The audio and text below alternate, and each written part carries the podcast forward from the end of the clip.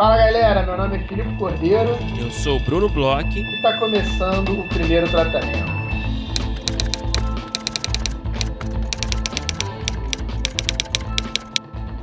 Fala, Brunão! Tudo bem? Olá, Filipe Cordeiro! Tudo bem, cara? Como é que você tá? Tudo bem, Brunão. Tô ótimo. Final de semana passado é, foi uma diversão. A gente teve aí uma incrível aula sobre personagem com Alice Marconi. Pô, é uhum. um parte do laboratório, né? Parte Exatamente. da programação do PTC Lab, a primeira edição do PTC Lab. Eu ia falar uma coisa aqui que é o seguinte: uma, uma, uma das partes mais legais do laboratório, Bruno, é que assim, hum. a gente tem o prazer, já que, que a gente está organizando, a gente está participando como consultor, orientador tal, mas a gente tem esse lado das aulas, e na primeira já foi assim uma coisa de louco, que a gente também aproveita um pouquinho, né? A gente sentou ali é. como ouvinte, assistiu uma puta aula boa pra caramba e a gente pode ali estar tá do lado, né, da galera que tá participando, né? É, não, eu, cara, eu, eu não sei quanto a você, mas eu fiquei anotando aqui.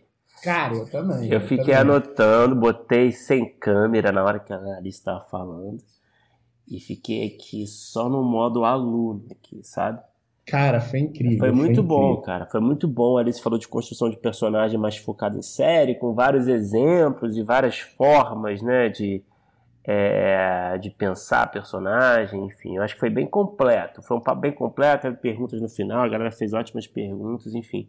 Acho que foi um belo começo para o nosso laboratório. A gente ainda vai ter, lembrando, né, mais duas masterclasses, uma com a Renata Mizrahi sobre diálogos e uma com o Maurício Riso sobre piloto é, que são abertos a todos os inscritos. Enfim, a gente vai anunciando, vai colocando nas redes todas as informações certinho, vai mandar o link para a galera que, que se inscreveu. E é isso, o Lab rolando muito bem. Falar em Lab rolando muito bem, outra iniciativa aí que a gente vai ter em breve é o grupo de estudos, né? A gente vai ter mais aí um, um módulo do grupo de estudos. É, quais são as datas, Brunão? Filipe, as datas são as seguintes: começa no dia 17 de outubro, agora segunda-feira, e vai até o dia 12 de dezembro. Encontros quinzenais, sempre às segundas-feiras, às 19h15. É com o Guilherme Petri, como sempre, é o nosso grande coordenador do grupo de estudos. É, e a gente tem um áudio aqui é, do próprio Guilherme Petri, convidando todo mundo a participar é, do grupo de estudos. Então, podemos tocar? Vamos escutar o recado do Petri. Olá pessoal, aqui é o Guilherme Petri, eu sou diretor, roteirista e coordenador do grupo de estudos aqui para os apoiadores do primeiro tratamento. Bom, estamos com as inscrições de mais um grupo abertas e eu estou passando aqui para convidar vocês a participarem do nosso grupo. Dessa vez, o livro que a gente vai trabalhar chama-se Imagens Narradas: Como Tornar Visível o Invisível em um Roteiro Cinematográfico. Esse é um livro muito interessante, com uma leitura bastante acessível, escrito por uma roteirista espanhola chamada Coral Cruz, que trabalhou muitos anos como analista e editora de roteiros, e ela traz nesse livro um pouco dessas impressões desses montes de roteiros que ela andou lendo por aí. Bom, é, é um livro, então, que foca bastante na forma de se escrever roteiros, né, no texto do roteiro, muito mais do que pensar a estrutura, personagens, diálogos. O foco aqui nesse livro é a importância da escrita, das rubricas, para tentar deixar o texto do roteiro o mais cinematográfico possível. Né? Ela entende o roteirista como um cineasta que coloca no papel as suas sensações e as suas impressões de um filme que ele vai querer ver na tela. É um tema que para mim interessa bastante e tenho certeza que vai ser muito útil na escrita também de vocês. Bom, então estão todos convidados. O nosso grupo se reúne quinzenalmente por Zoom e lá, nesse espaço acolhedor, a gente troca todo tipo de impressão, dúvida e conversa sobre a leitura do livro. Bom, apoiem o primeiro tratamento e nos vemos em breve. Valeu!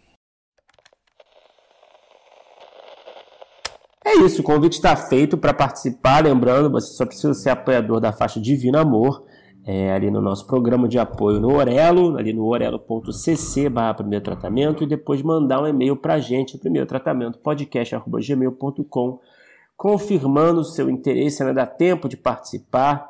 É, e é isso, esperamos vocês lá para mais um ciclo desse grupo de estudos. Perfeito, Brunão.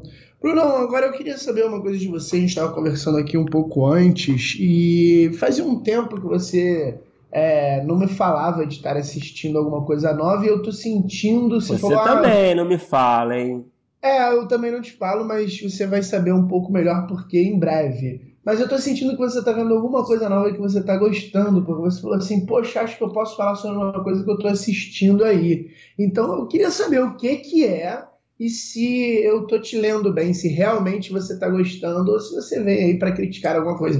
Eu acho que pelo seu entusiasmo. Vem para criticar sua, é foda. Pelo seu ímpeto de falar sobre alguma coisa, eu acho que você tá gostando. Eu tô gostando, cara. Eu não tô amando. Eu, eu, enfim, eu acho que é sempre legal a gente falar do que a gente tá assistindo aqui, né? Cada um separou aí uma. uma enfim, um relato, uma dica. É, eu tô vendo uma série, cara. Vi alguns episódios, não, não, vi tudo ainda. Eu acho que já tem todos os episódios disponíveis, mas eu achei uma série bem interessante, bem assim diferente e enfim, vou falar porque, na verdade, eu não sei se você conhece essa série, se chama O Paciente. Você conhece essa série? Não, não conheço não. É uma série com o Steve Carell e com o é o Dom Hall Gleason, aquele ruivinho lá do. Sei, sabe? sei, sei, sei quem é. É uma série, é um drama meio thriller, né? Sobre é, um, um psicopata. É, no caso, o, esse rapaz, o Dom Hall, acho que é assim que se fala.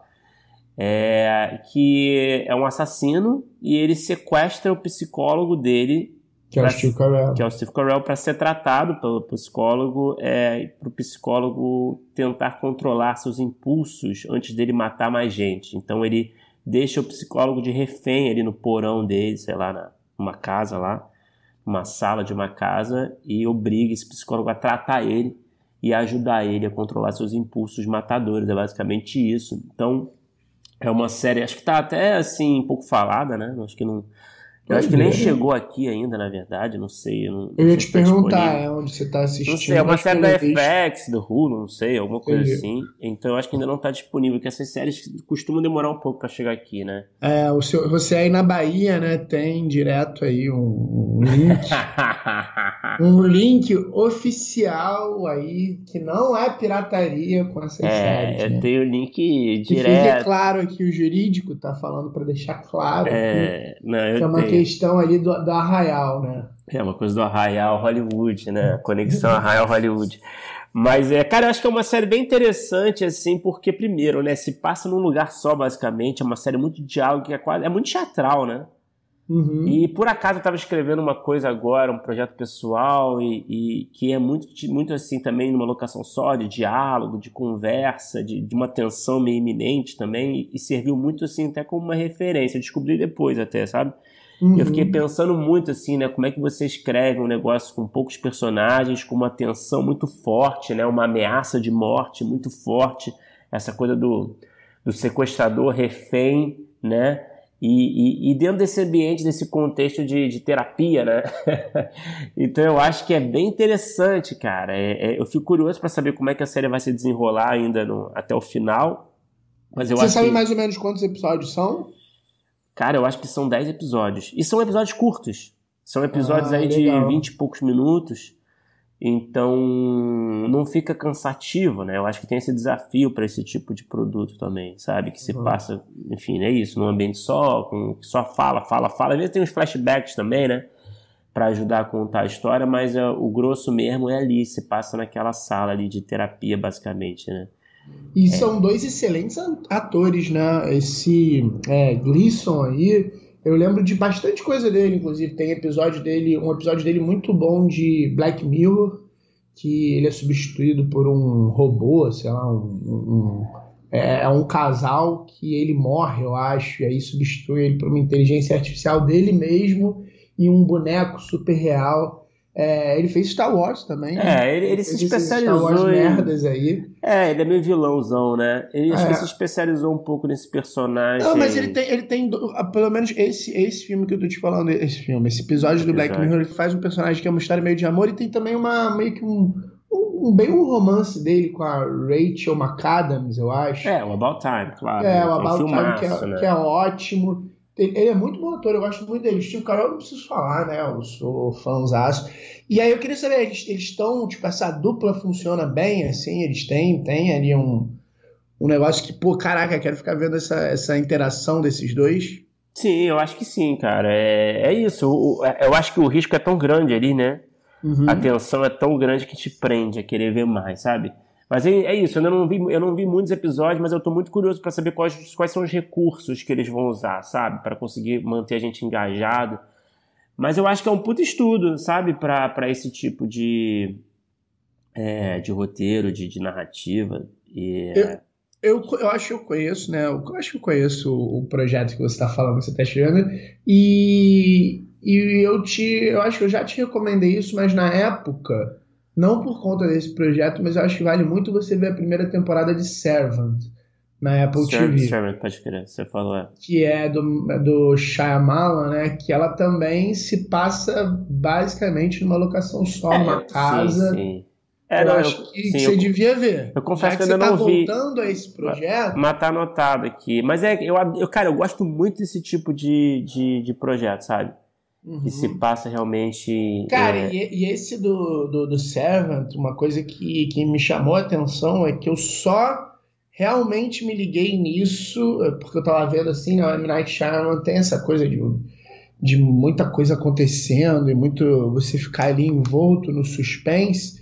Eu só me liguei nisso depois, sei lá, de uns dois, três é, é, episódios que não estava saindo do mesmo ambiente. E, e, cara, não senti falta nenhuma de não sair. Na, aí na segunda temporada eu acho que é um problema. A segunda temporada eu nem vi até o final. É, daí eles perdem um pouco a mão nisso, porque o negócio dá uma escalonada e aí eles querem manter essa estrutura e eu acho que já não funciona tão bem. É.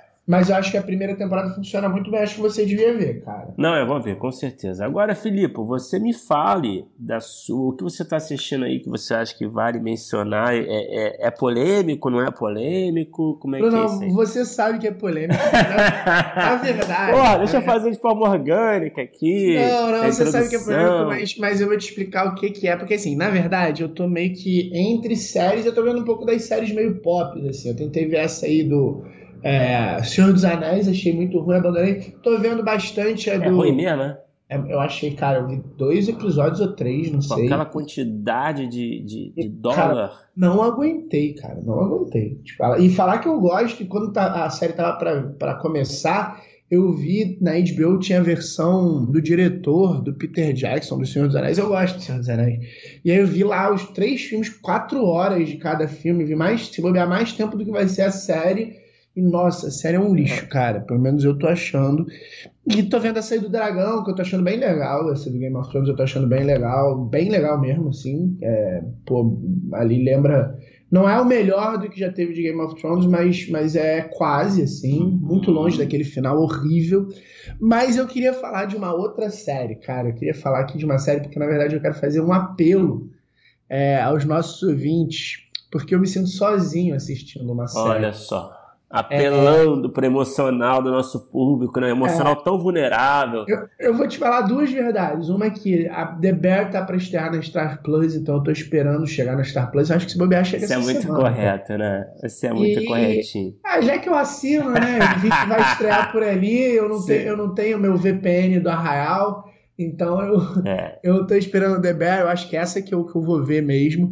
Mas eu tô vendo uma série que eu tô amando eu sei que ela é ruim, mas eu tô amando e eu não consigo encontrar um par. Eu falo com todo mundo sobre essa série, todo mundo que eu sei que gosta é, de heróis, não sei o quê, e eu falo sobre essa série e todo mundo fala para mim e que a série é, é uma merda. Série? Qual eu é não consigo ter diálogo. Cara, eu estou vendo She-Hulk.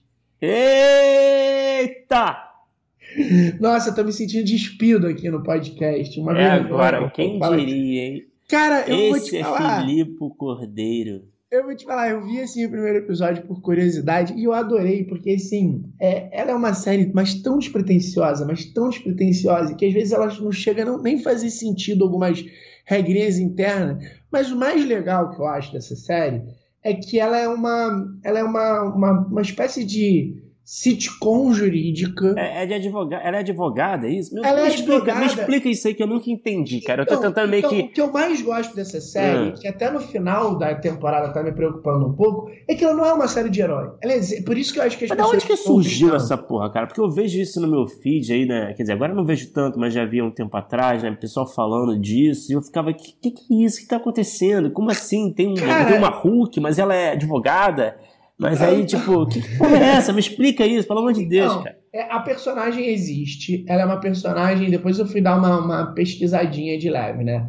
Ela é uma personagem que, dentro aí dos quadrinhos, ela é uma personagem meio Deadpool. Ela, ela sabe que ela é uma personagem, então ela quebra a quarta parede e fala. Ela, ela quebra a quarta parede de uma forma que ela sai é, de dentro da diegese ali. Ela fala sobre a estrutura do, do quadrinho, ela fala na série sobre a estrutura da série, tipo, ah, ué, esse episódio já não tinha que ter acabado, no último episódio rolou uma parada meio assim. Eu senti que tá é, com, com um final muito satisfatório. Peraí, é o penúltimo episódio da temporada? E então a gente vai ter uma virada, sabe? Ela fala ela fala algumas coisas assim, é, é, quebrando a quarta parede bem assim pro público, como se ela soubesse que é uma personagem. E, e ela é uma personagem que existe e é série. Aí que tá, eu acho que é por isso que não, não tem ninguém gostando ou ninguém assistindo. Porque ela é uma série que é, eu acho que as pessoas vão ver porque é uma série da Marvel. E eu tô um pouco cansado da Marvel, a gente tá um pouco cansado da Marvel, a gente fala sobre isso aqui, mas ela não é uma série sobre super-heróis, ela não é uma série, ela tem pouquíssimos embates, pouquíssimos, ela ainda brinca um pouquinho com isso, mas assim, são meio toscos e não são, não é clímax nem nada, mas ela tem pouquíssimos embates, ela não tem nada muito heróico, porque ela é uma advogada que é prima do Bruce Banner, e aí tem um ah, acidente. ela é prima. Ela é prima do Bruce Banner. Ela tem um acidente de carro com ele, que eles dois estão na forma normal, né? Porque ela ainda não é She-Hulk, ele tá ali como Mark Ruffalo. E aí, no meio do acidente, o carro bate assim, é, ele se machuca, porque ele não tá como Hulk, e ela também, e ele sangra em cima dela. E aí tem uma espécie de transfusão ali do, É do, do negócio radioativo do Hulk. Como ela é parente dele, é, eles dizem que eles têm uma, uma espécie de predisposição de DNA e ela se torna She-Hulk. Só que isso, cara, é uma Pô, parada mas que se que resolve. porra, porra, Stanley, que porra é essa, Cara, mas, é mas é que parece que nos quadrinhos é uma coisa super complexa e tal. Na série se resolve assim, papum, porque ela é uma série que é um sitcom, uma comédia, uma paródia de super-heróis com uma comédia jurídica. Então, é assim, cada episódio tem um caso. Os casos, eles são engraçados, são divertidos. Tem um caso, por exemplo, de um mutante lá, que ele, ele é uma- meio que uma espécie de Wolverine. Ele tem um fator de cura super forte, sabe? E aí o que, que ele faz? Olha só, cara, que série maravilhosa. Ele é, ele tipo vive durante muito mais anos do que todo mundo. Ele já é meio coroa assim, mas ele vive muito mais anos que todo mundo. E ele é meio que um grande pegador. Só que ele se é, é, se cansa das mulheres e ele sai casando com todo mundo. Ele se cansa, aí ele se mata na frente da mulher para acabar o casamento. Só que aí depois ele fica vivo, né? Então ele vai lá e casa com outra, e casa com outra, até que uma hora elas descobrem que esse cara tá vivo, então ele tem vários processos de divórcio, tá, o que tá acontecendo, ele me deve não sei quanto tal, porque a fuga dele é fingir que morreu, entendeu? Olha ele, finge, só. ele finge um acidente, ele pula da janela, ele, ele odeia conflito, assim, quando as advogadas dão bronca nele, ele pula da janela e se mata, sabe? É. Então ele pega- eles pegam esse conceito de poderes e de heróis Exatamente, e levam ela- até a última torna- consequência dentro da- do deboche, dentro da comédia. É, ela se torna, ela se torna uma, uma advogada, como ela vira She-Hulk, ela, e, e- e desde o início mostra quem é a mulher e a She-Hulk, ela se torna é, especialista de uma área de um escritório enorme é, de casos de super-humanos. Sacou? Então ela, ela só tá, lida entendi. com isso porque Saquei. os super-humanos querem um advogado super-humano para meio que entender o que, que eles estão passando. E o escritório é um mega escritório capitalista. Até uma coisa que fala no último episódio, que aparece o Demolidor, que também é advogado lá no, e o, e o, no, no mundo Marvel lá tal. E o Demolidor é um cara que ele esconde a identidade, como advogado ele trabalha pro bono, trabalha para quem é fudido e tal. E ela não. Ela trabalha para quem tem grana. Então ela trabalha para um monte de super-herói que faz merda, mas que tem dinheiro. Ou então os caras que são meio wannabe super-herói, compra traje, tal, meio homem de ferro, assim, mas que faz, vai fazendo um monte de merda tal. Então, tipo, é, não tem nem essa mas ela questão... não sai da forma dela nunca? De ela, não, não, ela sai. Ela sai. E isso também é uma coisa engraçada, porque como She-Hulk, geral quer meio que pegar ela, transar com ela, e como pessoa normal, ela tem dificuldade nos encontros, sabe? E tem sexo, tipo, não tem sexo explícito. Cara, ela... sabe quando a gente vê uma cena assim, né, de uma série de, de comédia, meio de sátira de Hollywood, e aí tem alguém fazendo um pitching para um produtor de uma série, uhum. tipo, fake, assim, tipo, de zoeira, assim, escrito ali claramente ali pelo, é, pelo roteirista que não fazer graça, sabe? Uhum. É tipo, parece essa, essa série, sabe? Mas parece então, um cara grande, fazendo esse É uma pitch. grande sátira de tudo isso. Ela tem, ela tem um humor que eu curto. Ela é muito leve, ela é muito despretensiosa. Então, assim, ela, ela, ela de vez em quando até tem umas coisas assim dentro do próprio episódio, assim, que parece que ela vai te jogar para um lugar e te joga para o outro e que, que, que é quase, quase dá para dizer que são furinhos de roteiro de leve, mas porque ela é muito despretensiosa mesmo, então não, não você não consegue sentir o peso assim das coisas. Só que ele é muito, muito, muito sátira. Assim, a, a questão dela com os encontros, a questão dela é, com os casos, ela desde tipo assim, qual tipo de roupa que ela vai usar é um problema, até o cara que só quer transar com ela porque ela é a She-Hulk e quando ela tá normal, o cara já acorda de manhã, olha para ela assim, quase que foge da casa dela, sabe? Então, tipo, é, eu acho que é uma série que ela não consegue encontrar um público, porque talvez o público que tivesse a fim de ver uma sátira de, de, de julgamento de super-heróis não vá ver, porque é uma série ali com o selo Marvel, né? Kevin Feige, etc e tal. E o cara que quer ver super-herói é, vai achar aquilo ali uma merda, porque assim, nem, nem moralmente os episódios são é, heróicos, sabe? Então eu acho que ela, não, ela realmente é muito difícil de se encontrar. Eu acho que, que só eu sou é, público dessa série, mas eu tô adorando, cara. E eu, eu fico meio com vergonha, assim. Eu falo com as pessoas que eu mais conheço, agora ferrou. Eu abri aqui no podcast. É. Outro dia a gente teve também alguma coisa que a gente estava conversando com alguém. Eu falei, pô, vocês. Era uma questão de estrutura, né? A gente estava conversando com alguém sobre uma questão de estrutura, um procedural, alguma coisa assim. Eu falei, ah, tipo She-Hulk, assim, e eu notei que ficou meio é, com não, silêncio. Ficou, é, não, a gente teve... ficou um silêncio, assim, no, no, no colo. É, é, pode crer. Então, então aqui, me abri para o mundo, cara, para é, mais uma vez que eu passo um pouco de vergonha aqui nesse podcast, mas, por favor, se tem alguém além de mim, ou nos ouvindo, que esteja minimamente gostando de She-Hulk, por favor, fale comigo me, me, me dê esse carinho, porque, cara, eu acho que é a única série da minha vida que eu já vi até hoje que eu não consegui encontrar uma, uma única pessoa para dizer, caraca, adorei esse episódio também. Até agora não aconteceu, Brunão. Peraí, cara, peraí, ó. eu bato o palmo pra sua coragem. A sua coragem de se abrir, de se expor, sabe? Diante aqui do, dos nossos ouvintes. Parabéns, querido. É. Bruno, agora vamos falar de uma série boa de verdade, uma série que eu converso com outras pessoas e essa sim eu consigo receber. Caraca, adorei essa série. Eu acho que é uma série que a gente conversou bastante aí com dois dos autores, né? Os dois autores, né? É... sobre como é uma série corajosa, como é uma série diferente da gente ver sendo feita aqui é, há bastante tempo. Acho que talvez é uma série muito diferente, de, acho que talvez de quase tudo que a gente já viu aqui no humor.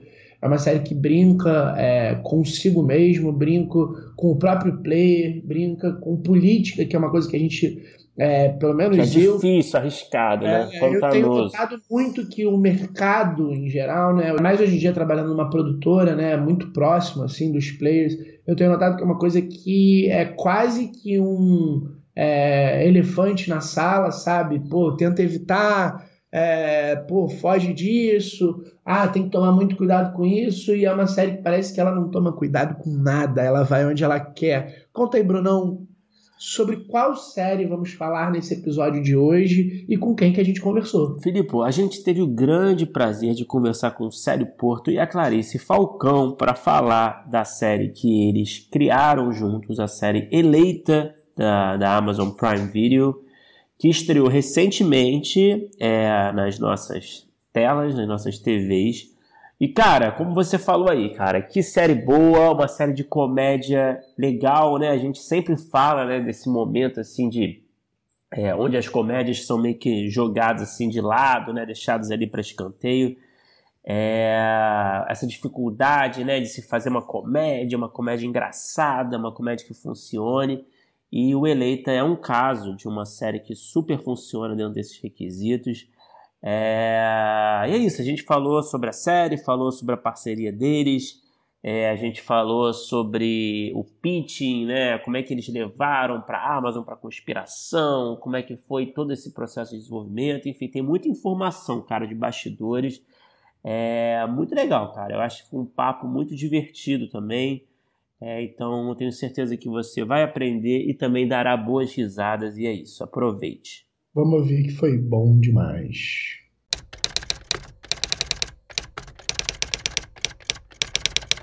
Clarice, sério, sejam muito bem-vindos ao primeiro tratamento. Prazer ter vocês aqui com a gente. É, eu queria começar o papo falando um pouquinho da parceria de vocês, né? Eu, enfim, eu conheço, eu não falava com vocês há muito tempo, mas eu conheço vocês há muito tempo. Sei que vocês, sei que vocês trabalham juntos há muito tempo e é uma coisa assim, esse tipo de parceria sempre eu sempre penso a respeito, né, como é difícil, né, você é, encontrar assim um, um, parceiro com quem você tem uma afinidade criativa muito boa e vocês não conseguem, vocês conseguem não sair na porrada, né?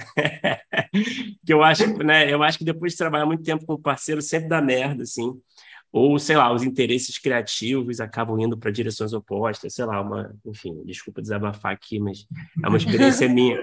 E aí eu queria que vocês falassem um pouquinho da parceria de vocês, assim, né? Por que, que vocês acham que dá tão certo? É, vocês acham que vocês pensam muito parecido? Vocês têm, assim, é, referências muito parecidas? E, em termos de habilidades, né? Vocês sentem que vocês se complementam de alguma forma como roteiristas? Que vocês falassem um pouquinho disso. Quem, quem começa? Você começa? Começa. começa. Fala bem de mim, Clarice. Tá bom, tá bom. Cara, eu acho que assim, eu, é, a gente sempre, tipo, assim que a gente se conheceu, a gente clicou hum. muito, primeiramente de amizade, né? A gente, tipo, é, Célio voltou pro armário, tá? Por, brevemente. Esse, esse é um podcast de roteiro, Clarice, não tem vida pessoal. Ah, sim, tudo, tudo se entrelaça. O, a vida não é um grande roteiro que Deus está escrevendo? Pensa nisso. É, cara, então, e a gente sempre, tipo, clicou muito, e aí a gente foi para a faculdade junto, começou a trabalhar junto.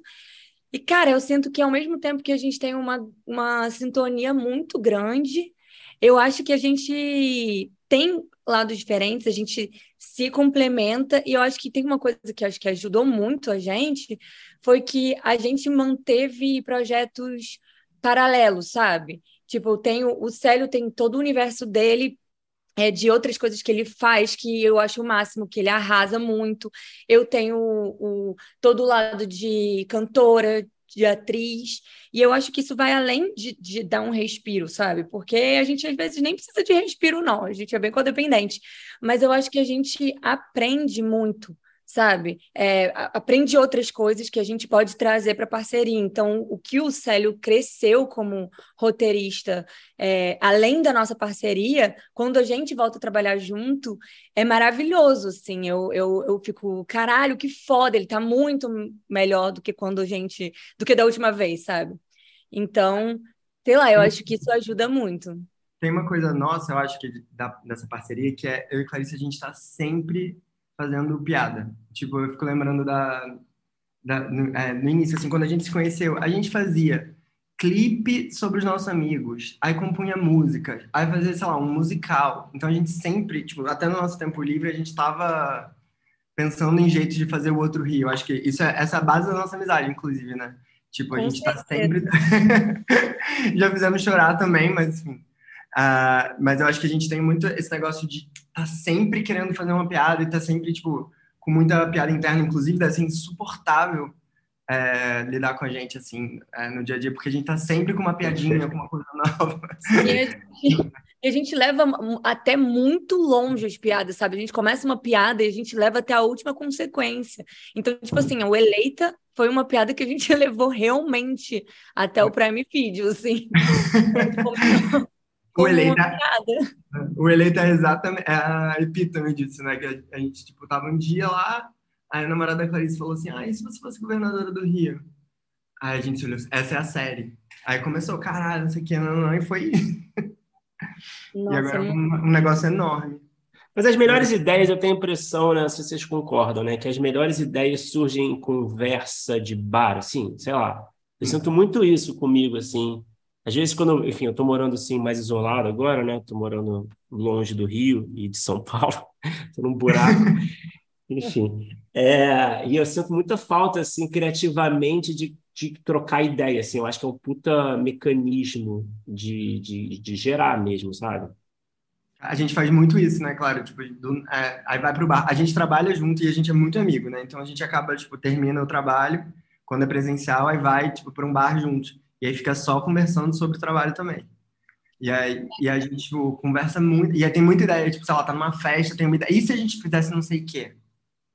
Sabe aquela cena do netinho, não sei o que lá? Aí a gente vai no meio da. É sempre o trabalho, né? Trabalho É com. como se a gente estivesse sempre trabalhando, mas também nunca trabalhando, porque nas próprias reuniões a gente, Certo. tipo, fica falando da vida, e nananã, então é meio como se tudo, uma coisa grudasse na outra, e a gente está sempre e nunca trabalhando, basicamente. Trabalho com o que você ama, que você não vai mais amar. Exatamente. Eu queria perguntar uma coisa para vocês, aproveitar que vocês falaram como é que surgiu assim a ideia e, e tentar ma- entender mais ou menos, para a gente começar mais ou menos do início, uma questão até que, que eu assistindo, até a gente estava até conversando com o Bruno hoje, era uma série que a gente eh, falou, né? Nós dois sentimos que era uma série que ela, ela pelo menos para a gente, né? Parece que é uma série corajosa, assim, porque é, parece que vocês tiveram, sei lá, uma liberdade muito grande para fazer todo tipo de piada e, na verdade, a gente era primeira parte assim da pergunta um assunto meio espinhoso. Eu acho que às vezes, sei lá, é, trabalhando no, no mercado que a gente trabalha, é, eu já vi isso acontecer, de você chegar com ideias que tocam em política e as pessoas já quererem sair fora. Aí eu queria saber, assim, mais ou menos, quando foi a época que vocês tiveram essa ideia e se, é, se vocês tiveram percalços para levar uma ideia para falar, pô, sobre política num tom de humor, é, no tom que a série tem, é, se tiveram muitos não, se num em algum momento teve gente que, sei lá, teve que ter uma coragem de acreditar com vocês nisso. Como é que foi esse caminho? Em qual, em qual Acho- prisão de governador? Foi qual, qual governador estava sendo preso quando vocês chegaram? Ah, Não, que é muito bom ter aquela hora que ela joga no Google e aí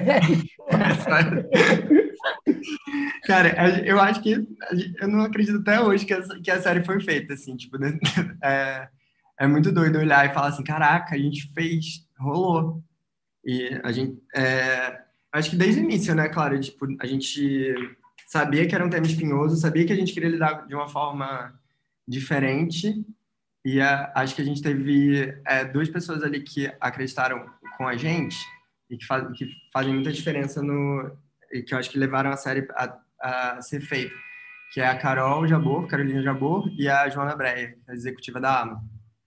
Que, tipo, acho que elas apoiavam muito, e inclusive a gente recebia muita note que eu achava muito maluco, eu conversava com meus amigos roteiristas, que era assim, ah, isso aqui pode ficar mais doido. Eu ficava de, hã? É.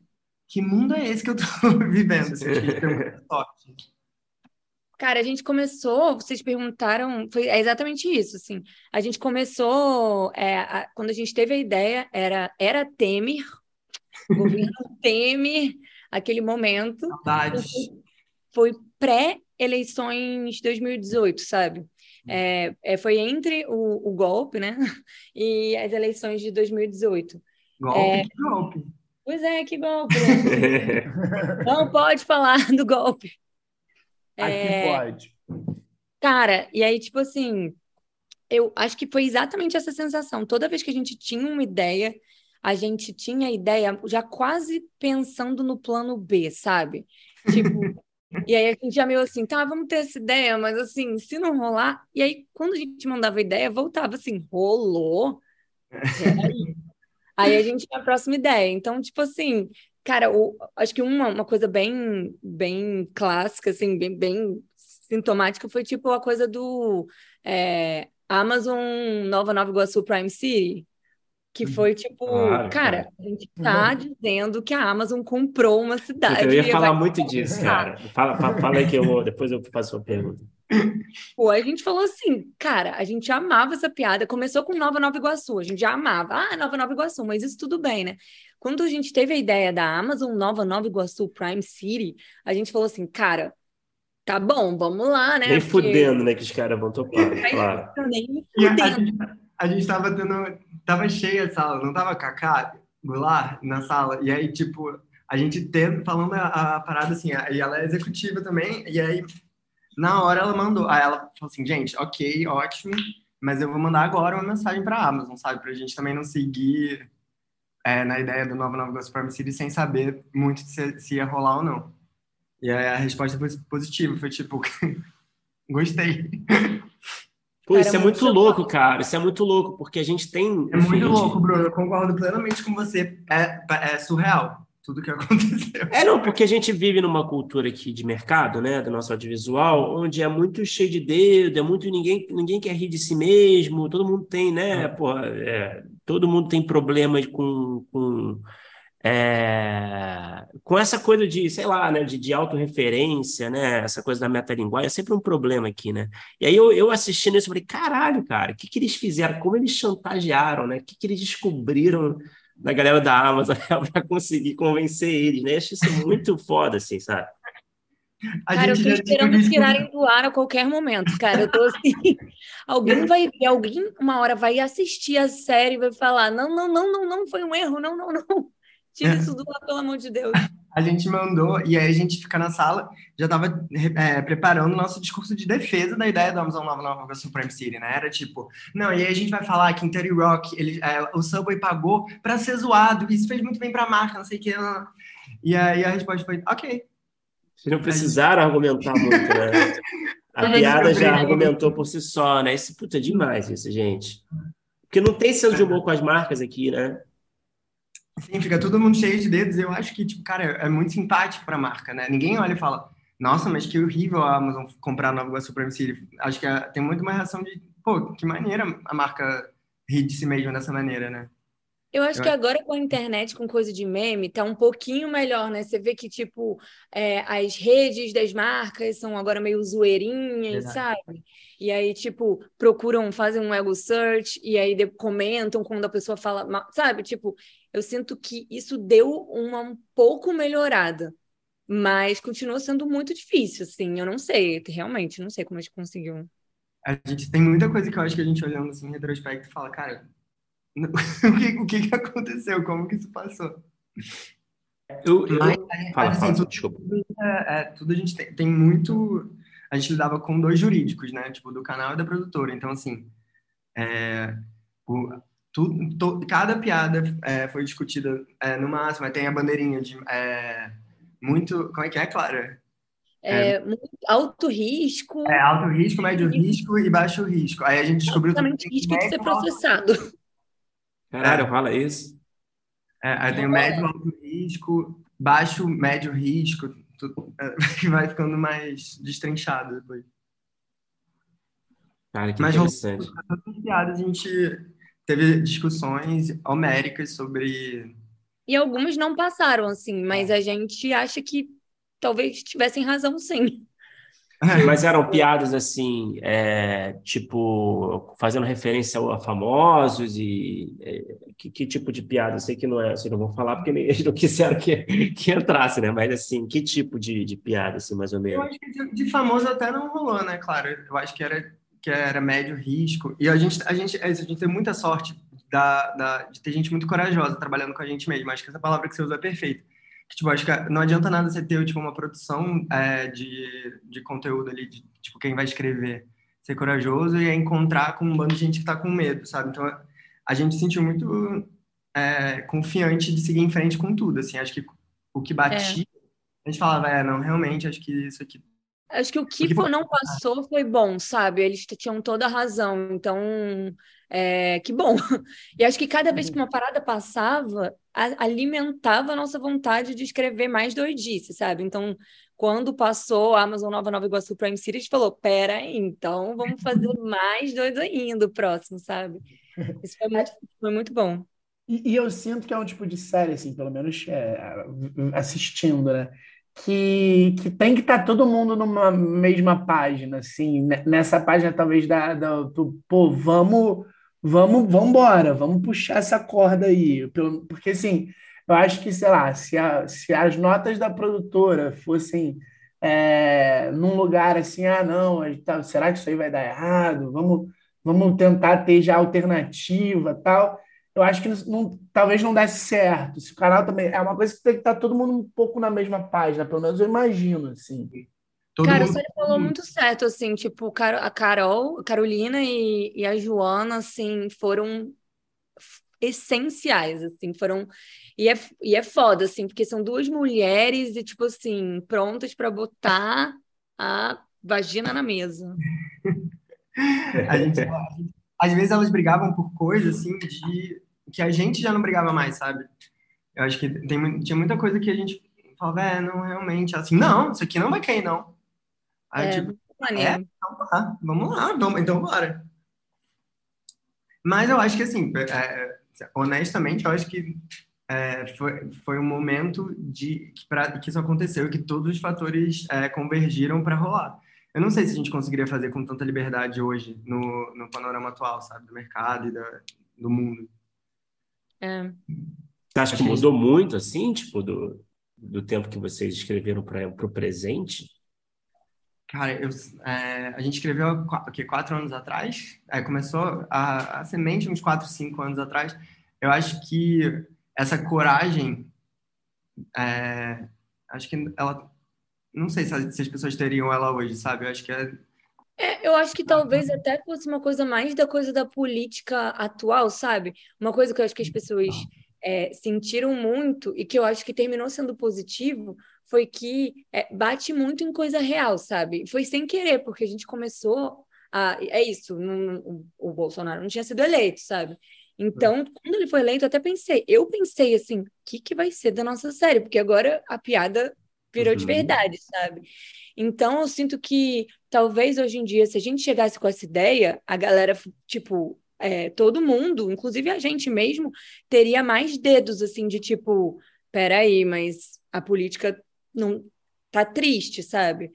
Então, só que então eu fico muito feliz que a gente teve essa ideia antes, porque a gente conseguiu ir tão longe que a gente foi e a gente pôde ver que na verdade isso é positivo, assim, que bom que a gente está falando sobre isso nesse momento, que bom que a gente está falando sobre não votar em pessoas bizarras, que bom, sabe? Eu acho que é necessário. O humor tem esse papel mesmo e não tem que ter medo de, de fazer piada só porque a realidade está parecida, muito pelo contrário, né?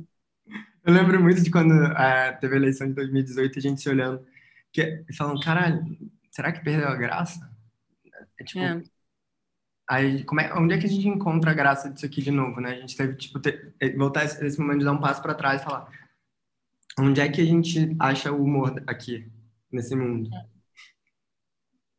É, eu queria voltar assim só um, alguns passos atrás, assim, no, no sentido de, de falar de, da apresentação do projeto, que eu acho que é uma coisa que muita gente tem essa curiosidade, né? Tem muito interesse nisso, nesse assunto, né? Como é que foi o contato inicial de vocês com a Amazon? É, o que, que vocês levaram nesse primeiro momento de material, vocês tinham, logicamente, né, um, uma, uma logline, talvez um pouco de uma sinopse, mas vocês levaram uma Bíblia mais completa, vocês levaram na conspiração primeiro. É, queria que vocês falassem um pouquinho disso. Eu foi o seguinte: a Amazon tinha entrado em contato com a Conspiração, que é a produtora. É, a Amazon não, né? O Prime Video. É, e, e aí entraram em, em contato com a Conspiração e falaram: queremos coisas, especialmente de comédia. E a Carol já tinha falado comigo há um tempo, é, tipo, época do Monomania, assim, que queria fazer uma coisa junto comigo. E ela me chamou para almoçar. Ela disse: Quero muito fazer. Você anima de fazer? Aí eu, obviamente, corri. Sério? é, me chamaram, não sei o quê. Vamos fazer? Vamos inventar uma coisa? Vamos ter uma ideia? Se a gente tiver uma ideia, eu volto para ela com uma ideia. A gente não queria fazer uma coisa meio. É, comportamental, sabe? Uma coisa meio tipo amizades ou é, romance, sabe? Comédia romântica, apesar de eu amar mais que tudo a gente queria fazer uma coisa mais doida, sabe? E aí a gente teve essa ideia. E aí, quando a gente, a gente voltou para Carol, Carol curtiu. E daí a gente começou a criar uma. Não chegava a ser uma bíblia, porque não tinham, tipo, os epi... eram meio sinopsezinhas de possíveis episódios. É uma é... de Bíblia, chamar aquilo de Bíblia. A gente recebeu, a descobriu agora, né? A gente fazia, sei lá, cinco é. anos, não viu o projeto. Mas tinha uma e sinopse, aí... né? Imagino, né? Tinha um perfil de personagem, uma coisa assim. Tinha perfil de personagens, só que a gente nem tinha feito pesquisa ainda, né? Então, assim, os personagens foram da nossa cabeça. Sim. E sinopse de, de sete episódios, né? Acho que era sete episódios. E tem a parte engraçada que era, era a ideia inicial era Clarice Falcão, governadora do Rio, né? Então, tipo, todo, tudo que a gente escreveu é tipo Clarice Falcão, não sei o que. É Não, tudo era muito diferente. Tipo, acho que não tem quase nenhum personagem que é a mesma coisa. Tem uma estagiária que eu fiquei assim, gente, não a gente achou que uma estagiária ele dava com o governador. Ainda tinha isso, a gente não tinha nada de como funcionava, sabe, os bastidores do, do, do, do, governo do estado. Então a gente foi meio no chute, assim, era uma coisa bem ingênua. E aí a gente criou isso. É, depois que a gente criou isso, a Carol e a Conspira. Rapidinho, começava com. Eu li agora, começava com Clarice Falcão é uma subcelebridade que não sei o que. Eu...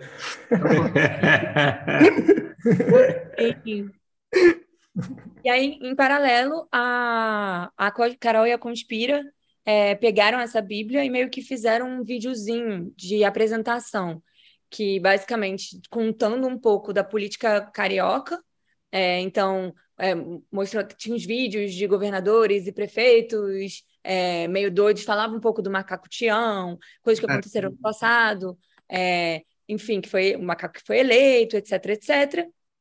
E aí, quando a gente tinha esse vídeo e, esse, e essa Bíblia, meio que slides e tal, e aí os executivos da Amazon vieram para o Rio e fizeram tipo uma grande é, um, um, grandes encontros tipo, com as produtoras para ouvir pitchings em geral.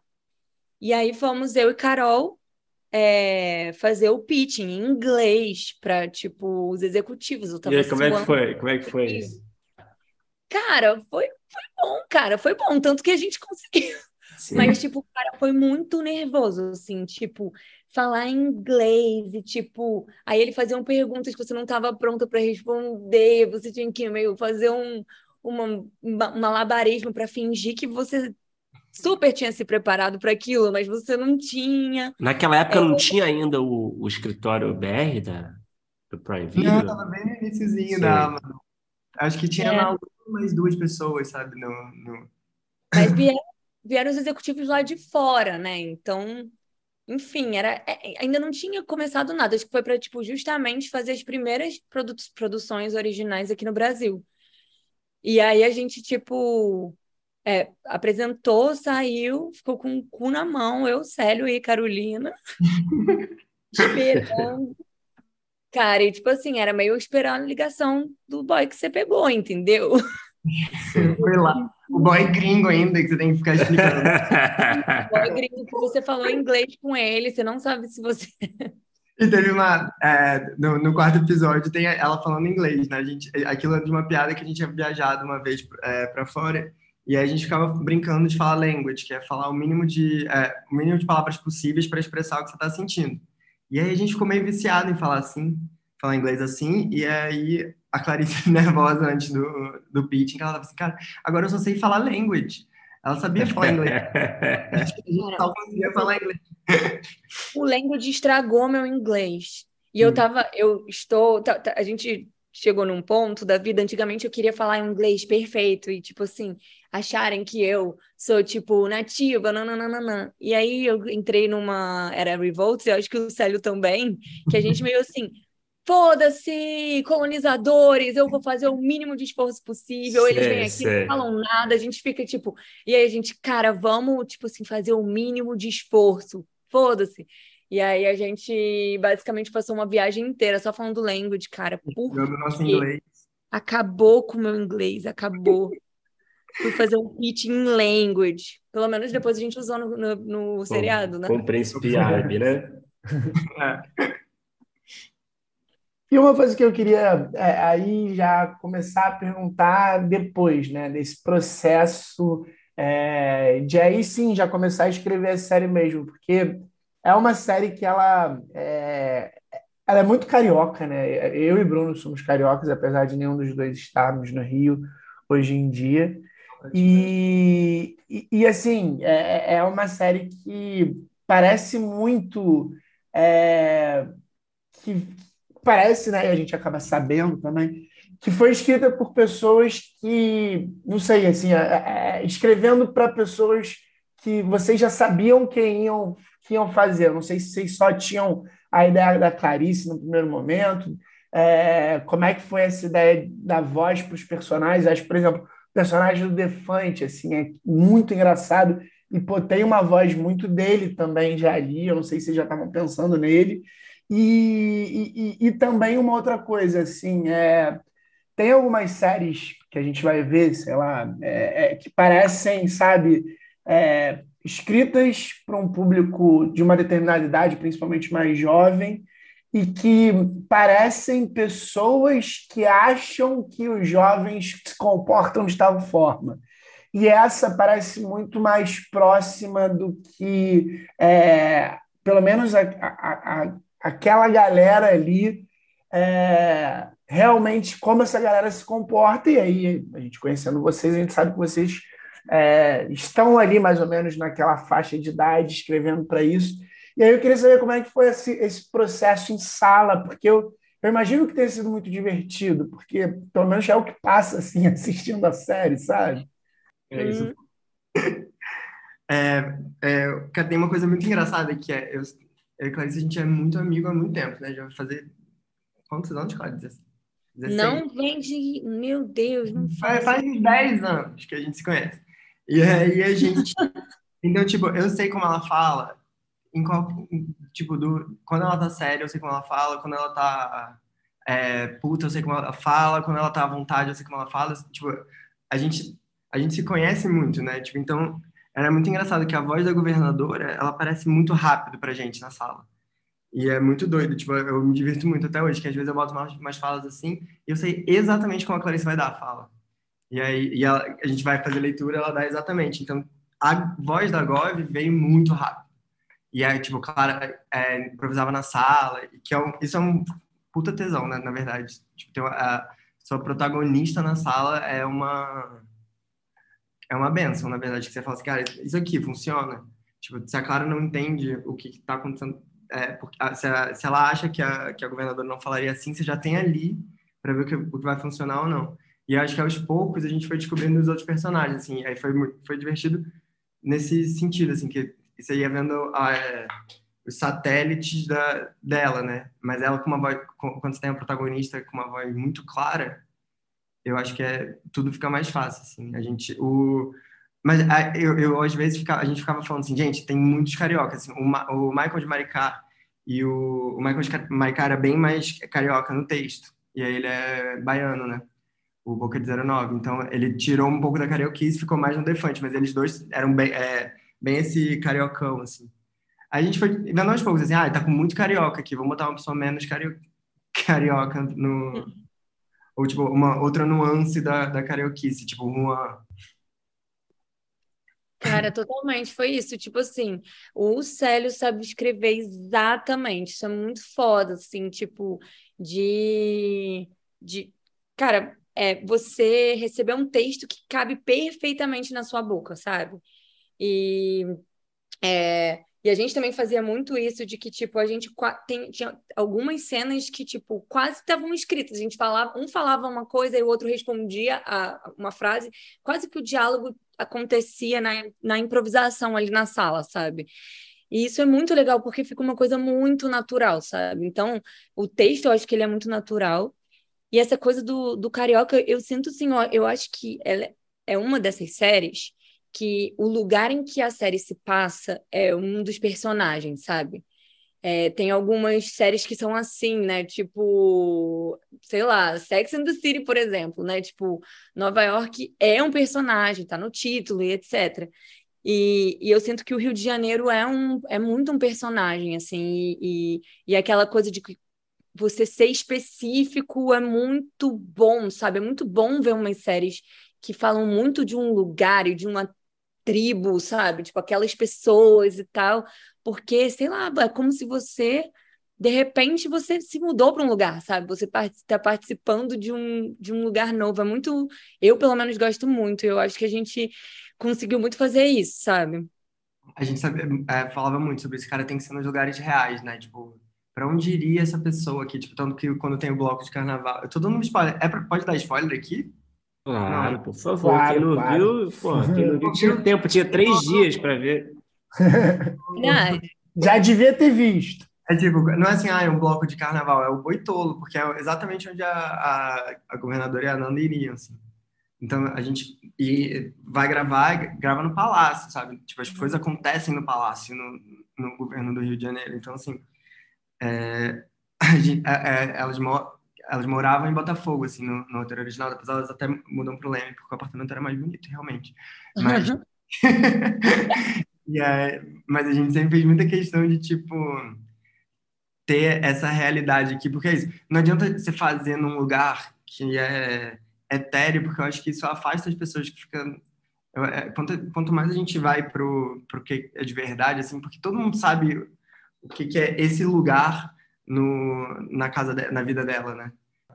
Não, é porque, tipo, cara, o que eu sinto é que a gente, pelo menos todo o núcleo, da, você falou do núcleo jovem, né? Tipo, a Nanda e, e a Gov, eu acho que é meio muito as nossas vivências, né? Tipo, é, de, tanto de justamente carnaval e boitolo e não sei o quê, quanto da própria amizade, sabe? O jeito que elas se tratam, o jeito que é, o Célio sempre é, ele adorava ir no set, né? Mas a cena da briga das duas, ele falou: eu não vou, não, porque eu fico só nas leituras, eu já fiquei muito agoniada, tendo, agoniado tendo flashback.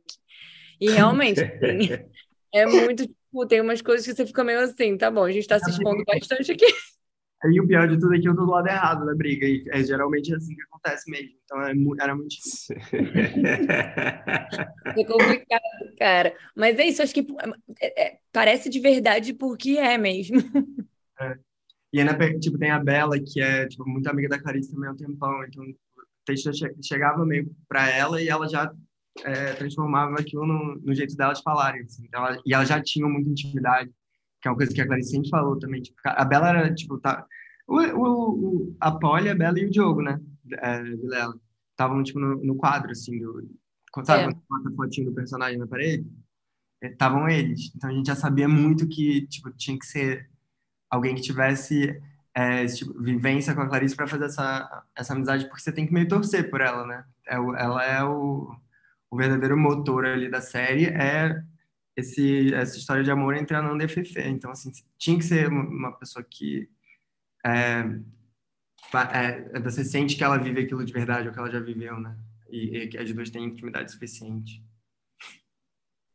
E falando de sala, assim, como é que vocês é, é, escolheram os roteiristas? Vocês escolheram os roteiristas? É, qual é o critério que vocês esco escolheram para que vocês usaram para escolher esses roteiristas? É, acho que é até legal mencionar o nome deles, né, de quem esteve na, na sala. E, mas é isso que eu queria saber, assim, vocês procuravam alguma habilidade específica, assim, desses roteiristas? Ah, alguém que é bom, enfim, vocês, é, imagino que, chutando que o forte de vocês é muito da piada, do diálogo, mas claro que vocês devem entender muito de estrutura também, mas vocês chamavam alguém pensando, pô, essa pessoa é boa de escaleta, essa pessoa é boa aqui porque, sei lá, entende de política, desse, desse, desses bastidores. Como é que foi feito esse processo de escolha desses roteiristas? Cara, a gente, a gente gosta muito de trabalhar em galera, né? Então, assim, a pessoa que teve com a gente desde o começo na sala foi o Matheus Torrião. Tipo, a gente teve a ideia, a gente fez a Bíblia, a gente pensou em tudo. E assim que a gente começou a ter sala, era eu, Célio e o Matheus, que é muito da nossa galera, sabe? É, ele tem uma filha com a minha irmã. Então, tipo, ele é tipo o pai da minha sobrinha. Então, tipo, e, e eu acho que a gente esco escolhia muito, a gente gosta muito do clima na sala. Então, acho que independente de, tipo, estrutura, é, política e tal, não sei se o Célio concorda comigo, mas assim, pelo menos essa temporada foi assim, vamos chamar quem vai ser divertido, tipo, quem é engraçado, quem...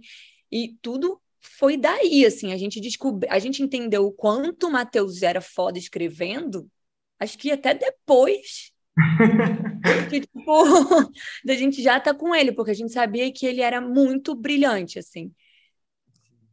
E aí a gente teve mais na sala no primeiro, na, na nesse, no, no, desenvolvimento teve o Theo Popovic, e aí que participou. Ah, não sabia que o Theo participou, não, legal.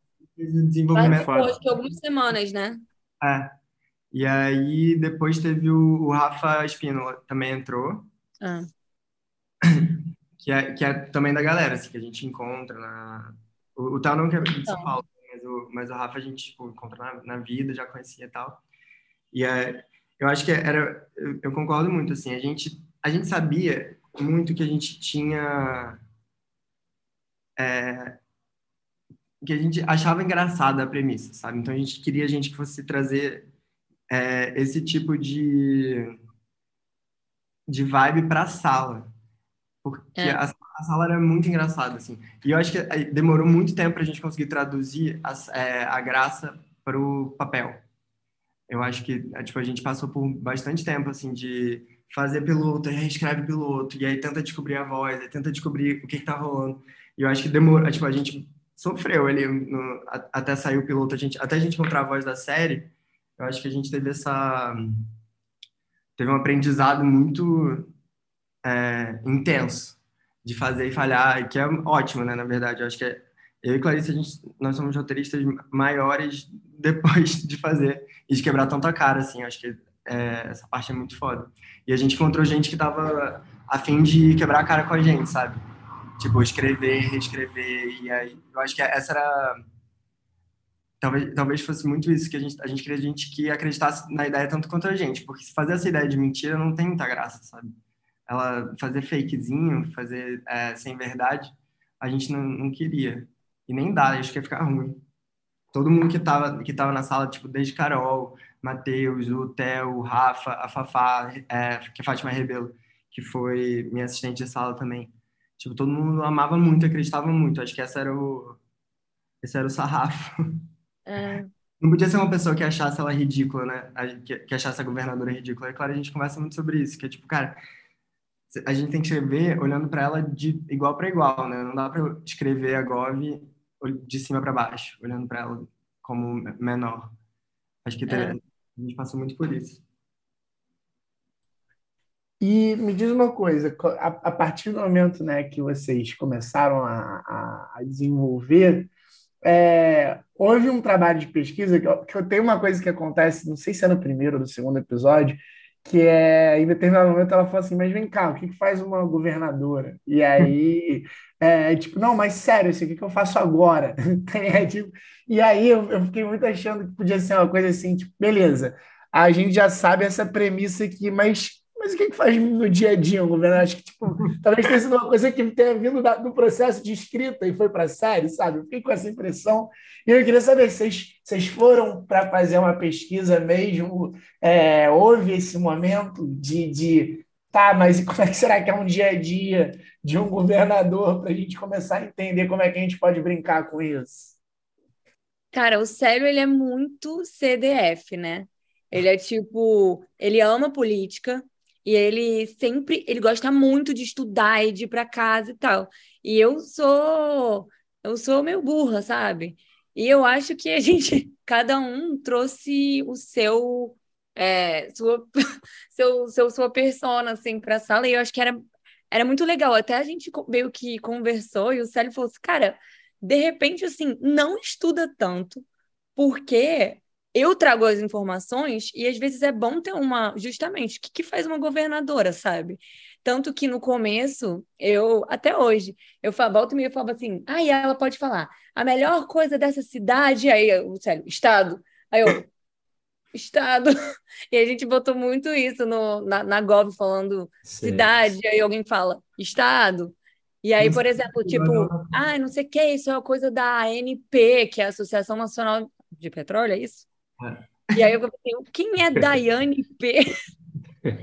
eu acho que, tipo, muitas dessas coisas de, de entraram, e por outro lado, assim, se fosse, se não tivesse ninguém, que, assim, a, a série é toda de, de política, né? Então, é muito, era muito foda, assim, o Célio vinha muito, muito, muito preparado, ele amava, ele, tipo assim, lia tudo de tudo.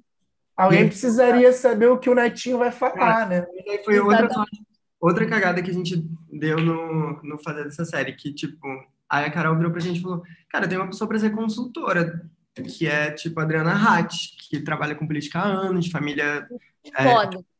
É, e que é, e, tipo, da galera, é divertida, vai achar graça. E aí chegou a Adriana Reis chega, tipo, a gente sabe o que acontece em política por matéria, ler, não sei o quê, mas o dia a dia, que esse aí que você estava perguntando, foi ela. A gente, era papo, assim, tá, mas quem, para montar os personagens, assim, com quem anda a governadora? A gente era muito isso, assim, o que que faz uma governadora, qual a primeira coisa que faz a governadora? No, o episódio 2 é, foi a Adriana que, que falou mesmo, a gente chegou com assim, o que que faz uma governadora? Ela falou, ah, primeiro dia você vai encontrar vários prefeitos, não sei o quê. Até as coisas que, ela, que do, do Netinho, assim, são coisas é, políticas que ela trouxe pra gente, assim. Ah, não, você nunca mais vai precisar falar não na vida, porque o governador não fala não. E você passa, você terceiriza não. A gente ficava, tipo, só... Passava horas com ela, né? Ela ia uma vez por semana na sala e a gente, tipo, querendo tirar todas as informações que a gente podia dela, assim. Ela foi secretária de cultura do governo do estado já.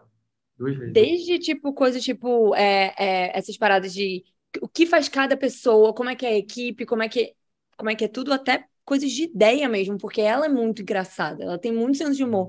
Então, por exemplo, a coisa da no terceiro episódio que começa com uma entrevista com ela, tipo uma e na verdade era uma parada fake que a gente que, enfim, e aí ela tem que fazer um media training, ela contou que isso aconteceu com ela, sabe? Ela, tipo, chegou, deu uma entrevista achando que era uma entrevista normal e depois teve que rever o vídeo. Falaram, essa roupa tá péssima, isso aqui... O sutiã, tá a blusa dela era muito fina e aí tava dando pra ver o sutiã. Era muito...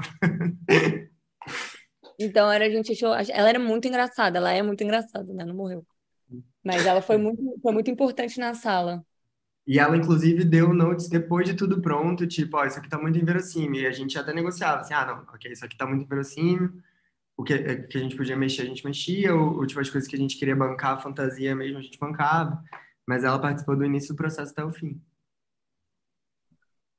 E, e sobre, assim, a, a questão... Tem uma questão, né, que é meio inevitável de falar, né, dessas conversas de, de, de série, de criação de série, que é a coisa do showrunner, né?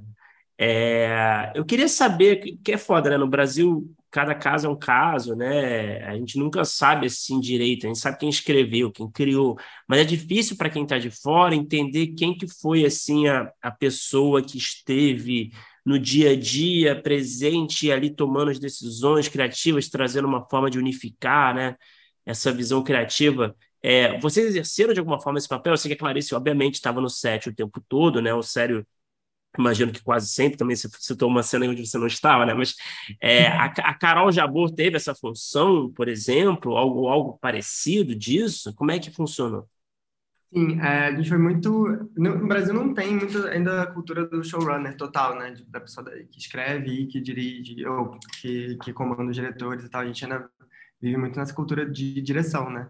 Então a gente, é, a gente escreveu, escrevia com a Carol na sala, inclusive. E ela, ela ficava na sala, ela participava do dia a dia. Né? Ela fala com a gente todo, quase todo dia, né? Mas ela é bastante. E aí a gente participou das decisões e tal. Mas a gente, a, eu, eu sinto que, assim, é, pelo que eu ouço, a gente foi muito é, bem recebido no, na, no pós, sabe? Na, na parte de na pré, na produção e no pós. Tipo, não foi uma, aquela coisa que eu ouço às vezes que me desespera, que é assim, ah, obrigado pelo texto, tchau, beijos. Tipo, a gente estava muito envolvido em todas as decisões juntos, o que é muito legal e que é o que eu sinto que não, não acontece muito, o que é uma pena, né? Mas eu sinto que a gente, teve, a gente tinha muita voz ali no, no fazer da série. E você foi mesmo também para sete, Sally? A gente escreveu antes do Covid, a gente teve sala é, durante, né? A gente escreveu meio durante, e aí quando deu uma baixada, filmou. E aí eu tava fazendo outra sala na época, graças a Deus, porque eu achava também, eu acho muito é, estressante ir para sete. Ainda mais quando é, bebê, é, é muito nosso bebê, né? E, tipo, então quando você fica no set é primeiro que eu acho que tudo é culpa minha, assim, ah, atrasou, ai meu Deus. Ainda que mais atrasou e agora ela vai ficar mais uma hora e a culpa é minha. E tanto que não tem nada a ver com isso, inclusive não devia nem estar no site, mas eu ia, eu fui bastante, assim, com a, mesmo com o Covid. E, e, e para você, Clarice, como é que foi essa experiência de estar tá, tá fazendo desde a ideia da série, ter feito a sala e aí estar tá no set como a protagonista? Teve algum momento ali que, sei lá, alguma coisa de texto você mexeu, ele botou um caco, ou mexeu até em texto de outros, ou até se preocupou de alguém estar tá mexendo em texto? Teve alguma relação ali, a roteirista que está no set? Cara, sim.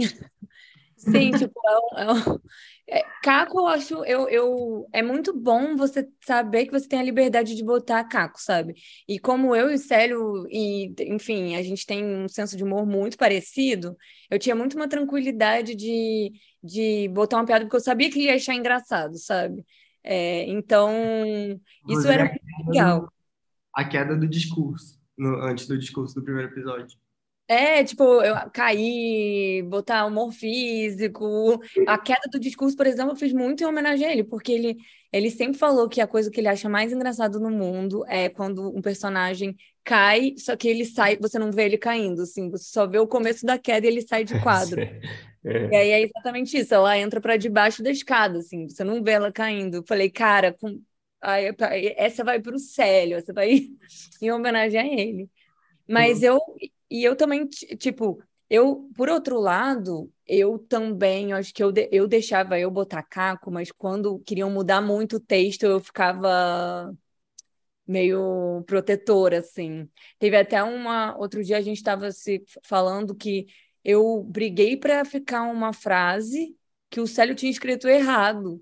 Então, a briga, eu estava errada na briga. Aí eu, eu, no making off, isso foi muito bom, quando eu falei foi isso, ele viu no. Conta aí. não, eu tava, eu tava vendo o making off, aí tava, e aí é, é, a Clarice deu uma fala ali, eu falei, nossa, mas que fala ruim, tá completamente errado. Aí corta tá a Clarice assim, não, porque essa fala, ela, tá, ela quer dizer isso, isso, isso, isso. Eu, tipo, meu Deus, Clarice, por que, que você tá defendendo essa fala que é errada? Eu Aí eu vim falar com ela, ela falou, eu tava defendendo por sua causa. Eu tava defendendo pelo... Ih, peraí. Mas, cara, isso era muito legal, que, tipo, todo mundo da, da série era muito apegado ao texto. Desde, tipo, a Carol até a Jo da Amazon, assim, era, tipo, sabia texto de cor. A gente ficou muito tempo trabalhando nele, né? Tipo, escrevendo, reescrevendo, escrevendo. Então, todo, tipo, sabia, todo mundo sabia meio texto de cor. Então, mudava, assim, uma palavra, já levantava uns alertas, assim. O que é muito é. engraçado, né? tipo, que é, é, não é o normal. Clarice ia falar alguma coisa? Desculpa. Não, é isso mesmo, cara. Eu, eu, eu acho que eu, eu, também era meio assim. botar coisa tá ótimo, sabe? Eu acho que sempre dá, dá para tirar na edição. É muito bom. Eu, pelo menos, gosto muito de fazer e refazer e depois fazer uma vez, tipo assim, agora eu vou fazer despirocada, sabe? Bota, enche de caco, vamos ver o que que sai. A gente sempre fez isso e eu acho que a gente tinha essa liberdade, assim, a Carol e o Vander, né? O Vander foi uma presença muito foda também no, no, no set, porque é, ele tem essa coisa muito, vem muito da comédia e, e, e, fez o Porta, que, que é um estilo que eu já também estou acostumada, que eu também fiz. A gente, por acaso, nem foi contemporâneo no, no Porta, né? Ele chegou quando eu já tinha saído. Mas foi uma presença muito boa de ter, sabe? Então, ele e a Carol, assim, acho que se completavam de um jeito muito legal. Foi muito bom. Eu, não sei como vocês são aqui, mas eu amo um bom caco tipo, me dá uma alegria quando alguém, tipo, muda um texto que eu escrevi e para melhor, me dá um tesão, eu fico, caralho, que jeito. Aí você fica com crédito ainda, né? Isso que é foda.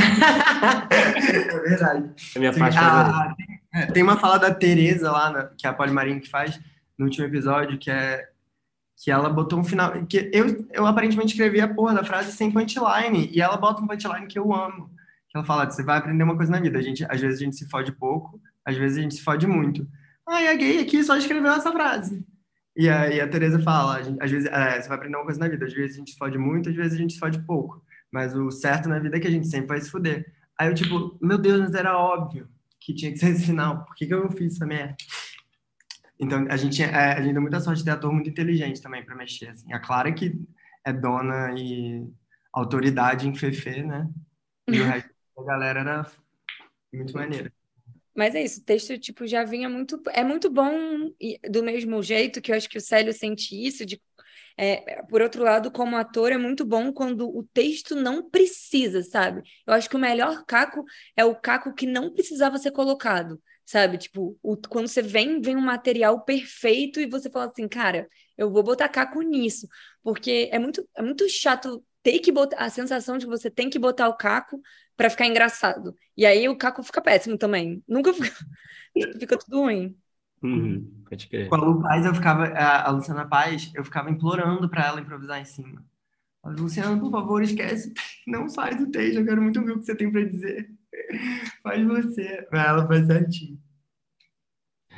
É, e em termos de referência, é, vocês, tipo, que referências vocês tinham em mente para a série quando vocês estavam pensando nela primeiro, assim, né, no começo, ali naquele, naquele momento feliz, né, do, do insight maravilhoso, né?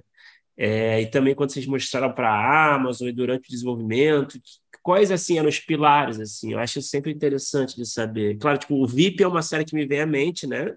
Direto, não sei se se foi uma referência. Eu pensei muito, mas eu acho que nem existia ainda, sei lá, nem sei que ano saiu também. Eu nem acho muito boa, na verdade, aquela série do presidente ucraniano, né? O do, a gente, é, a gente não, não se falava muito sobre o assunto, né? É, é era, meio... muito, era distante, né? Não conhecia. Tipo, a gente pesquisa, é, tem um comediante aí, mas a série chegar não chegava. Não, a de vocês é muito melhor, não se preocupe. Mas, é, mas a minha pergunta é essa, assim, que outras referências vocês trabalharam assim em mente? A gente falava muito de VIP, né, claro, no início, mas aí a gente foi começando a fazer e a gente chegou num, num jeito, que é, inclusive jeito de vender mesmo, que era West Wing meets Broad City. Que é, oh, foda, foda, foda. Que a gente queria fazer, que é tipo ser meio doido, mas ter ser nos corredores do palácio, ter essa coisa séria, né, para tipo, pra gente quebrar com o coisa. A gente a gente falava muito, né, que a gente que a diferença do VIP para o eleita é que é, o VIP é sobre um, um, uma, uma mulher que tudo que ela quer é poder e ela nunca consegue, né? Tipo, um burrico com uma, com uma cenoura na frente, assim, que vai andando e não, e não chega. E que a nossa é sobre uma mulher que tudo que ela queria era não ter poder, não ter responsabilidade nenhuma e ela já começa, tipo, ganhando a maior responsabilidade que ela podia ganhar. Então, de certa forma, elas são um pouco um espelho, né? E a gente achava isso interessante, assim, de pensar. Quanto mais responsabilidade você joga na, na governadora, mais desesperado ela fica, né? Sim, sim. Menos você dá é, é, uma responsabilidade para Celina, ela vai, ela vai ficar mais engraçada. Mas eu acho que eram essas de rap, né? Foi muito. Tipo, a gente falava, tipo, ah, é VIP meets Broad City, mas aí quando a gente começou a ver, tipo, a gente viu o West Wing de referência e vendo, tipo, o peso da, da história no Rio de Janeiro, na política carioca, que aí são os palácios. Tipo, o governador do Rio, ele não tem um palácio só, ele tem dois palácios. Ele tem um palácio para morar e um palácio para trabalhar. Eu, tipo, trabalho na minha casa, entendeu? Tipo, mas não, ele tem dois palácios, o das Laranjeiras e do, do Guarabara. Então a gente viu que tinha esse, essa ostentação que podia ser engraçado quando você vai bota uma pessoa fazendo, sei lá, piada de cocô no, no Palácio Laranjeiras, que é um, um edifício histórico. E a direção, né, eu acho que levou muito a sério, isso é muito legal da, da, da Carol, né, da Carolina e, e, e do Vander, que eu acho que a direção, por mais seja uma comédia, eu sinto que ela tem uma, ela leva a sério aquilo ali, sabe? Então, tipo, uhum. a, grandiosidade do, do, do Rio de Janeiro, essa cidade que já foi capital uhum. e perdeu a majestade, eu acho muito interessante, assim. Mas todas essas séries políticas, assim, House of Cards, aquela Borgen, tudo isso a gente falava, cara, isso é muito legal, só que, só que vamos fazer isso comédia. É tipo, como se, é isso, Broad City em, em Borg, em Broad City em, em House of Cards. Tipo, Tem aquela seriedade. Sei, sei. É, se, eu, assim, se eu fosse tentar explicar para alguém assim o tom da série de vocês, é, que, não, que não viu, né? Eu ia falar, ah, é tipo, tipo, claro, se a pessoa fosse uma pessoa que assiste séries, né, para falar de VIP, né? Mas eu ia falar assim, ah, é tipo VIP, só escrito pelo Casimiro, sabe? Imagina se VIP fosse... tipo, eu acho que esse é um bom tag, assim, né? Mas eu acho foda, e fico feliz assim, até com essa coisa do Broad City que vocês trouxeram, assim, né? O Broad City é uma puta série mesmo, né? Acho que é uma série que passa debaixo do radar aí, né? Eu uso de referência em vários essa projetos e ninguém conhece. tem muito uma coisa de que é, as pessoas respeitam muito pouco o humor que quer ser comédia mesmo, né? Tipo, é, parece que, é uma, que as pessoas acham que é uma coisa menor. Tipo, a, o Broad City, a preocupação dele é ser engraçado, o que, em, em teoria, é o objetivo de uma comédia, né? Então, tipo, e aí, a, acho que tem uma parada meio. Ai, mas é uma comédia engraçada, entendeu? O que, que é isso? E a gente conversava muito sobre esse assunto, de falar assim, cara, a gente quer fazer uma comédia. Quero. É o mais sério possível, mas uma comédia. E eu queria perguntar para vocês, a gente falou um pouquinho off, mas eu também queria perguntar no podcast e até também fazer uma continuar essa pergunta para saber um pouco da repercussão, o que, que vocês estão sentindo de repercussão, inclusive uma curiosidade assim, é uma série que toca um assunto de política, a gente tem uma personagem é, que é uma pastora, né, com um negócio de igreja tal, e, vocês estão estão tendo algum tipo de é, hate, porque, cara, essa época é, que saiu, essa, esses últimos anos que a gente viveu, essa época que saiu, tá tudo tão louco e tão violento e tão conturbado. Vocês receberam algum tipo de, de, de crítica pesada de loucos e de gente que, sei lá, é, se viu ali de alguma forma e quis brigar com vocês e a repercussão no geral também. Cara, eu. eu tô feliz que a minha psicóloga assistiu, acabou de me falar. Aí, que repercussão maravilhosa. Era a única pessoa que eu tava querendo atingir, eu consegui. Tanto para provar para ela, né? Ela já sabia tudo, mas adorou. Cara, não, eu acho que até agora foi só positivo, assim, foi muito legal. Eu estava com muito medo é, dessa, realmente dessa parte do, do, do com, de como os ânimos estão exaltados, assim, e nesse momento. Só que, cara, eu acho que terminou que até ajudou, porque as pessoas estão meio ocupadas com outras coisas. Então, elas estão ocupadas com a realidade e aí termina que deixou nossa série em paz, sabe?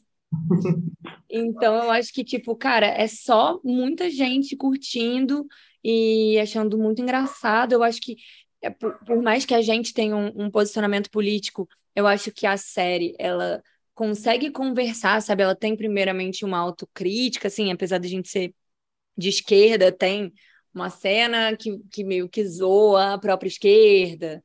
E eu acho que a própria Fefe, ela é uma, uma ela é bem apolítica, né?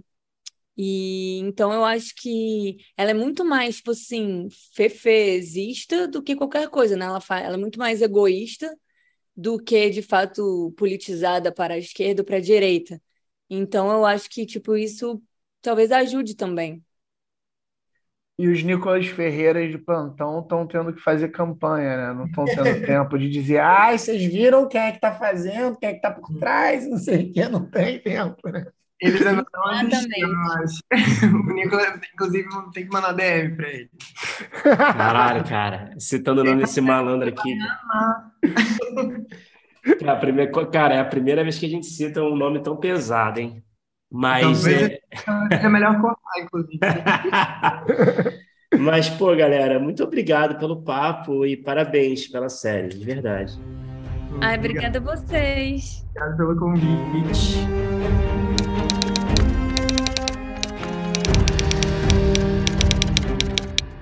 Opa, chegou até aqui? Muito obrigado por escutar. Conheça a nossa campanha de apoio na Aurelo em escute.orelo.audio barra primeiro tratamento. Por lá você pode ganhar recompensas exclusivas e nos ajudar a continuar conversando com os nossos roteiristas favoritos. Tem dicas, comentários ou sugestões? Fala com a gente pelas nossas redes sociais e não se esqueça de assinar o feed do primeiro tratamento pela Aurelo. Até a próxima!